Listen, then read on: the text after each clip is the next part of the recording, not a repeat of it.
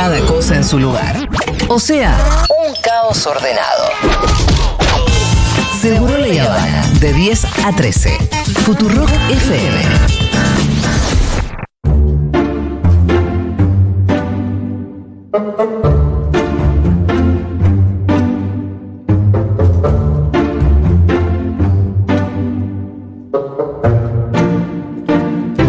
Hola, Tana Contrera, ¿qué tal? Hola, ¿cómo están? Qué lindo estar acá. Hola, Aldu. Esto de que sea quincenal hace que los extrañe más. Ay, Ay, sí. sí, Lo estoy disfrutando. Nosotros también te extrañamos. Qué bueno. Escúchame, Aldi, ¿cómo estás escuchando Segurola a la mañana? Sí, eh, los ratos que tengo entre consultas Sí. pongo siempre y me encanta. De Sí. verdad me gusta mucho.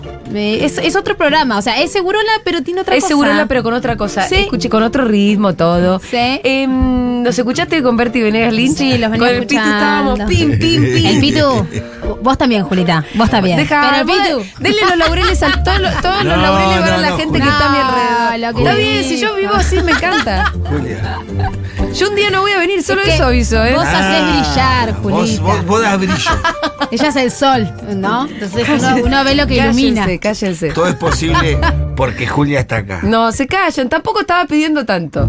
Pero es verdad. Tampoco estaba mucho, pidiendo ¿no? sonrojarme. Fue mucho. Lo que pasa es que los mensajes llegan, que el Pitu, que Gaby, Eh, que el bueno. Pitu, que Gaby. Eh, Julia yo la llevó yo muy un día bien. no voy a venir, Y ¿eh? bueno, No, no, claro. no, Te tienen demasiado Me naturalizada. tienen naturalizada. Demasiado. Eso es lo que pasa. Bueno, Aldus, hoy vamos a hablar de algo, una etapa por la que muchos estamos pasando, que es el tema de la adaptación en el jardín. Adaptación y jardín, eh, obviamente aclaro, porque como hay muchos oyentes Sí. nuevos, ya me van a llegar los mensajes. Ya sé que en Bien. gran parte del país no están empezando las clases, que estamos en un problema Sí. de un conflicto muy grande docente, que Sí. están reclamando lo que merecen eh, y paritarias dignas, pero bueno, en muchas partes sí empezaron y en escuelas En la privadas sí, escuela de Rita, que es pública, públicas- empezó, ¿eh? Es cierto, en Rita muchas empezó. escuelas públicas de Cava empezó. Entonces, bueno, por esto y porque en algún momento van a empezar, incluso los Sí. que no están empezando ahora, vamos a hacer algunas recomendaciones generales para este proceso. Sí. Sobre todo el de jardincito, ¿no? Porque después en primaria pasan otras cosas. Si quieren, algún día hablamos de, de escuela en la primaria, pero en jardín. Ahí está este momento de la adaptación, que es un momento al que le tenemos un poco de miedo y es un momento que a veces se maneja mal por pavadas. Por Ajá, pavadas del ajá. jardín o por errores nuestros, por no- Familiares. por no tener pensadas algunas cosas. Sí. Entonces, mi idea es que no la pasen mal. Voy con algunos consejitos. Primero, sobre todo si es la primera eh, experiencia eh, escolar de Sí. este niño o niña, paciencia porque adaptarse a tener un horario fijo de Sí. una ocupación todos los días es un montonazo. Sí. Nosotros lo tenemos renaturalizado. Viste, decir, bueno, de tal hora a tal hora me voy, trabajo, estudio. Pero para los niños pequeños que venían de estar en casa o de las vacaciones, aunque el año pasado hayan Claro. ido, o de la colonia también. Mira, Rita venía este año, qué bien que empiezo la escuela. Venía canchereando, canchereando, canchereando. Estoy ya tengo ganas. Rita va a estar todo bien, ¿no es cierto? Pero sí, mamá, Ella le preguntaba. va a estar todo bien. Eh, y no, Y no. llegó y se aterró. Y claro. Bueno, maestra nueva. No, la maestra es la misma. Ah, la misma. Sí, Bueno, muy, muy Waldorf. ¿viste? Muy Waldorf.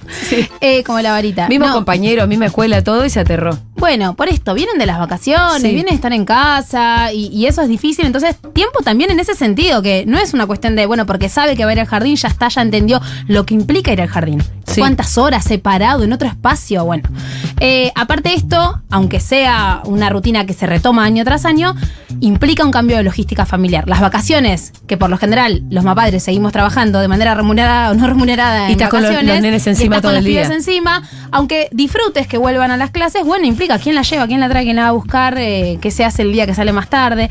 Entonces, todas esas ansiedades, tenerlas pensadas, tenerlas un poquito trabajadas y laburadas de antemano para que cuando llegue ese día podamos ocuparnos de las ansiedades del niño y no de las nuestras. Ajá. ¿sí? Ojo también con el apuro, sobre todo en niñas que van a la mañana, esto de lo levanto, que se cambie, que desayune y salimos. ¿no? Eso, qué difícil va a ser el año que viene. Bueno, ¿cuál Porque- va a ser mi consejo? ¿Cuál va a ser tu consejo? Porque Rita va al mediodía. Ahora, el año, El año que viene se supone que va a ir a las 8 de la mañana. No sé cómo va a ser. Mi consejo, Sí, Julita. que lo vayamos despertando temprano. Sí, claro. No, pero pará, boluda, un año no, entero. desde ahora no, boluda, desde ¿Y a- enero del la año tarde que viene. no puede ser? ¿Sí, ¿Ir a la escuela a la tarde? Sí. Yo hice la primaria a la tarde y Es fue más un- fácil para la un- logística que vaya a la mañana. Fue un Claro. lujo. Fue un Sí. lujo. ¿Te gustó? claro. ¿Lo disfrutaste? Eh, Yo hice toda la la primaria. mañana, sobre todo. toda la- yo hice primer grado a la mañana, me fui para el carajo. Claro. Y me cambiaron a segundo grado a la tarde, hice toda la primaria a la tarde Y y, la me fue genial. Hay niñas a los que les viene bien ese cambio y familias también. a las que Sí, les me parece, bien. de verdad me parece como algo innecesario. Habría que pensar lo temprano. de la, de la educación. Me parece innecesario hacer que los chicos se levanten a las 6 de la mañana, No, el 7 de la problema es mañana. que es muy temprano, eso, hay A la- clases a la- de- ¿Qué puede aprender a Si las fuera a las ocho y 9 media? estaría impecable, ¿no? Claro, pero ¿qué puede aprender a las ocho y media todo dormido el nene? Para Yo mí me esa hora que a la se escuela pierde. entraba a siete y media. O sea, es muy temprano, Claro, ¿no? eso habría que verlo. Pero Yo- si entran a las 9, que a veces los jardines, el horario de inicio es a las 9 de la mañana, bueno, no estar a las apuradas. Es preferible levantarse, de verdad no digo una hora antes, pero media horita antes de lo que lo hubieras hecho y que pueda desayunar tranqui, Vivir cambiarse bien. tranqui, enojarse, tener berrinches, Sí. no querer ponerse esas medias, querer otras, porque estas cosas pasan en esta edad además. No me Todo digas. lo que puede ser Ah. ¿Qué sencillo, vas a decir a mí? Rita, todo lo que puede-. Puede ser complicado. Todo se puede complicar. Quiero ir con tacos. A más de un momento a otro. Quiero ir con tacos, no, Rita. ¡Ay! Empieza todo el conflicto. Y vos mirando el reloj. De, che, me tengo que ir, me tengo que ir. Bueno, entonces, para bajar eso, primero anticipación nuestra, che, no estemos a las apuradas. Eh, Pasó la- eh, que cuando nos fuimos de vacaciones nos teníamos que tomar un avión y a Rita se le ocurrió el berrinche justo antes de salir. Qué lindo. El momento que hay que pedir el Uber, che, es ahora. que es ahora y si no, se, se complica Es todo. ahora el Uber. O sea, claro, El berrinche empezó ahí. claro. Y bueno, porque cuanto más ansiedad e Mm, intensidad bueno. estamos manejando Siempre nosotros. justificándolos esos demonios, ¿no? Siempre del lado. Bueno, eh, pregunta que me hacen mucho. ¿Cuándo es el mejor momento? Esto también lo hablé con Fito, que le conté que iba a venir de esto a la columna, y aunque no iba a estar, me dejó un par de preguntas. Ah. Eh, ¿Mejor momento para qué? Para que empiecen el jardín. Obviamente. Ah, Ah, porque ¿a ahora hay, de, claro, ahora hay de dos, de tres, de cuatro. Exacto. Maternal. Antes había cuatro. Primero no había de cuatro, había de cinco. Cuando yo era chico había de cinco. Ah, mira, yo ya me acuerdo Después de cuatro. apareció el de cuatro. Y ahora ya hay de, de dos, tres. de tres. Desde los tres ya hoy en día es, es más común que vayan. Pero obviamente, si hay una necesidad de que este niño o niña esté en otro lugar porque no lo pueden cuidar, porque están trabajando o lo que sea, obviamente el mejor momento va a ser cuando se necesite, ¿no? Pero suponiendo que podemos elegir. Va a depender de lo que veamos en ese niño o niña que necesita o no. Hay niñas que son más caseros y que les copa estar en casa, disfrutan estar en casa. También depende de cuánta bola le podamos dar en casa, ¿no? Eh, no sé, de las comodidades. El otro día hablaba con una familia que me decían, vivimos en un dos ambientes, en el centro, sin patio. Necesito que vaya al jardín. Claro. No, no lo necesito porque no lo puedo cuidar, es porque quiero que, que pueda correr y treparse a algún lugar. Bueno, está bien. Entonces vamos a ir viendo qué nos pide ese niño de vuelta, siempre que podamos elegir. Si no podemos, irá cuando tenga que ir. A los tres meses, a los seis meses, al año, cuando sea, siempre se puede acompañar amorosamente. Pero sí sepamos que el momento de la adaptación, que es de lo que más se va a tratar esta columna, es un proceso de, por un lado, una conquista y por otro lado, una pérdida. ¿No? Se van se van acostumbrando a conquistar un espacio nuevo, que va empezando a ser parte de su vida. Ese espacio viene con personas que no conoce, que para vos son las señoritas, pero ese niño no vio en su vida, o si las vio ni se acuerda porque fue hace tres meses, y que de pronto tiene que, todo lo que necesita tiene que poder pedírselo a esas personas, a las que no sabe ni cómo se llaman, ¿no? Viene la directora, lo, le hablan, le saludan. Hay un montón de situaciones que para nosotros están naturalizadas y para ese niño no. Entonces, tiene que adaptarse o vincularse, como se le dice ahora con un término más progre, tiene que ver con esto, con conquistar ese espacio y armar un lazo afectivo con esas personas. Obviamente lleva de tiempo. confianza. De confianza. Los niños, los, los lazos que arman siempre tienen algo de afecto. Digamos, como esa confianza es porque en, en algún punto te quieren un Claro. poco, ¿no? Eh, entonces, eso va a llevar un tiempo. A mí me da más miedo los niños. Bueno, Y a Rita también me doy cuenta que le pasa eso. sí, porque a vos te pasa eso. Sí, los Eh, Con los adultos estaba todo bien. Escucha. Mis pares, mm, de esa gente desconfío. Mm, y bueno, está bien. De esa gente desconfío. Hay que desconfiar de los pares. Pero escuchen esto, hasta los tres años, Sí. o un poquito más, Rintin cumple cuatro, no, cinco. Tiene cuatro, cumple cinco años. Bueno, hasta los tres años y medio, cuatro, el juego es medio como en el mismo espacio que el otro. Sí, pero Los no otros no, te interesan No. demasiado. Entonces, esta idea de que tiene que ir al jardín para sociabilizar, como si el niño fuera. Eso recién a los cuatro. Eso, recién a los cuatro. Amiguitos, Sí. recién a los cuatro. Sí. Que realmente quiera ese niño, recién a los cuatro. Después, si no, comparte ese espacio, pero quien le va a interesar de verdad es esa maestra o maestro que está acompañando. Eh, y decía que es un espacio de conquista por esto que vengo charlando, pero también es un espacio de pérdida. Porque se pierde no solamente la casa, se pierde un tiempo de casa, ¿no? Se pierde un tiempo de exclusividad. Y se pierde esa mirada atenta y casi exclusiva si tengas hermanes. Bueno, hay una mirada que está dividida en dos, tres, como mucho, cuatro, no sé. Pero cuando llegás al jardín y tenés 10, 15 iguales a vos, y hay dos maestras mirando a todos esos a la vez, obviamente se pierde esa exclusividad y ese duelo es heavy. O sea, de pronto ya no sos tan importante. De pronto ya no sos tan interesante para todos. Y lo que haces se equipara a lo que hacen los demás. Entonces, Claro. antes, antes en tu casa cantabas una canción y todos decían, ay, para, para, vamos a grabarlo, mira, mira, mira. Sí. Y de pronto acá cantás y na- nadie, nadie te da bola. Y está bien que así sea. Es un golpecito que uno necesita también transitar, ¿no? Y si no te pasa ahí, te pasará después en la primaria. Por eso no hay berrinches tampoco en la escuela, ¿no?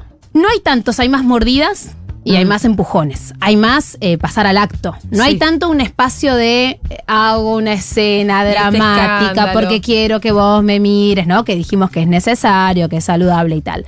Que, que sí aparece entre pares en la primerísima infancia en un jardín. Y golpes, mordidas o empujones. ¿Por qué? Porque no hay palabra o no hay tanto manejo de la palabra. Y entonces esto, que es que ese juguete es mío o como mucho mío y de algunos de mis hermanos, de pronto es de todos, y genera bronca. Y es un poco la ley de la selva ahí, a, ¿no? mí, a mí siempre cuando digo que la educación me cambió la vida en función de eso, siempre digo, me hizo un tipo menos violento Claro. porque me dio palabras. Qué lindo lo que Cuando vos podés que exponer en eso palabras eh, lo que vos sentís, eh, no, eh, porque si no la violencia es un medio de comunicación donde vos expresás. Y creo que en los chicos es- debe ser más claro, mamá. La impotencia de poder, de no poder decir, hace que, que- que- actúen a veces con violencia. Exactamente, es muy lindo que dijiste, nunca te había escuchado y lo cierto es que eh, en nuestro libro con Futurock, en la contratapa hay una cita de Freud que dice hay más luz cuando alguien habla, porque se trata de esto, realmente la, la palabra ilumina, la palabra hace que podamos expresarnos de otra manera y que entonces nuestras emociones también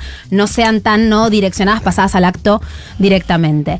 Eh, entonces, ¿cuándo va a ser el mejor momento? Cuando nos, nos quede más o menos bien, lo importante es entender que ese niño va a necesitar tiempo para conquistar ese espacio. Ahora, ¿qué tengo que esperar del jardín? Que es otra pregunta que me trajo mi querido Fito. Porque si no se habla mucho de eh, eh, cómo va a estar ese niño en la adaptación, qué, cómo hago yo como mamá para acompañarlo en la adaptación. ¿Y el jardín? ¿Y ese espacio? ¿Qué tengo que esperar? También sabiendo que a veces no podemos elegir. Nos quedó cerca el que nos dio vacante, ya está, es este y no hay mucha opción.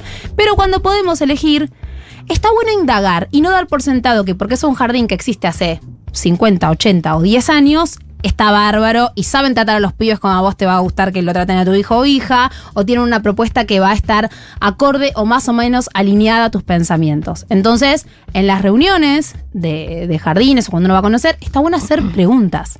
¿Qué pasa cuando hay conflicto? ¿Cómo manejan si un niño, no sé, no se integra al grupo?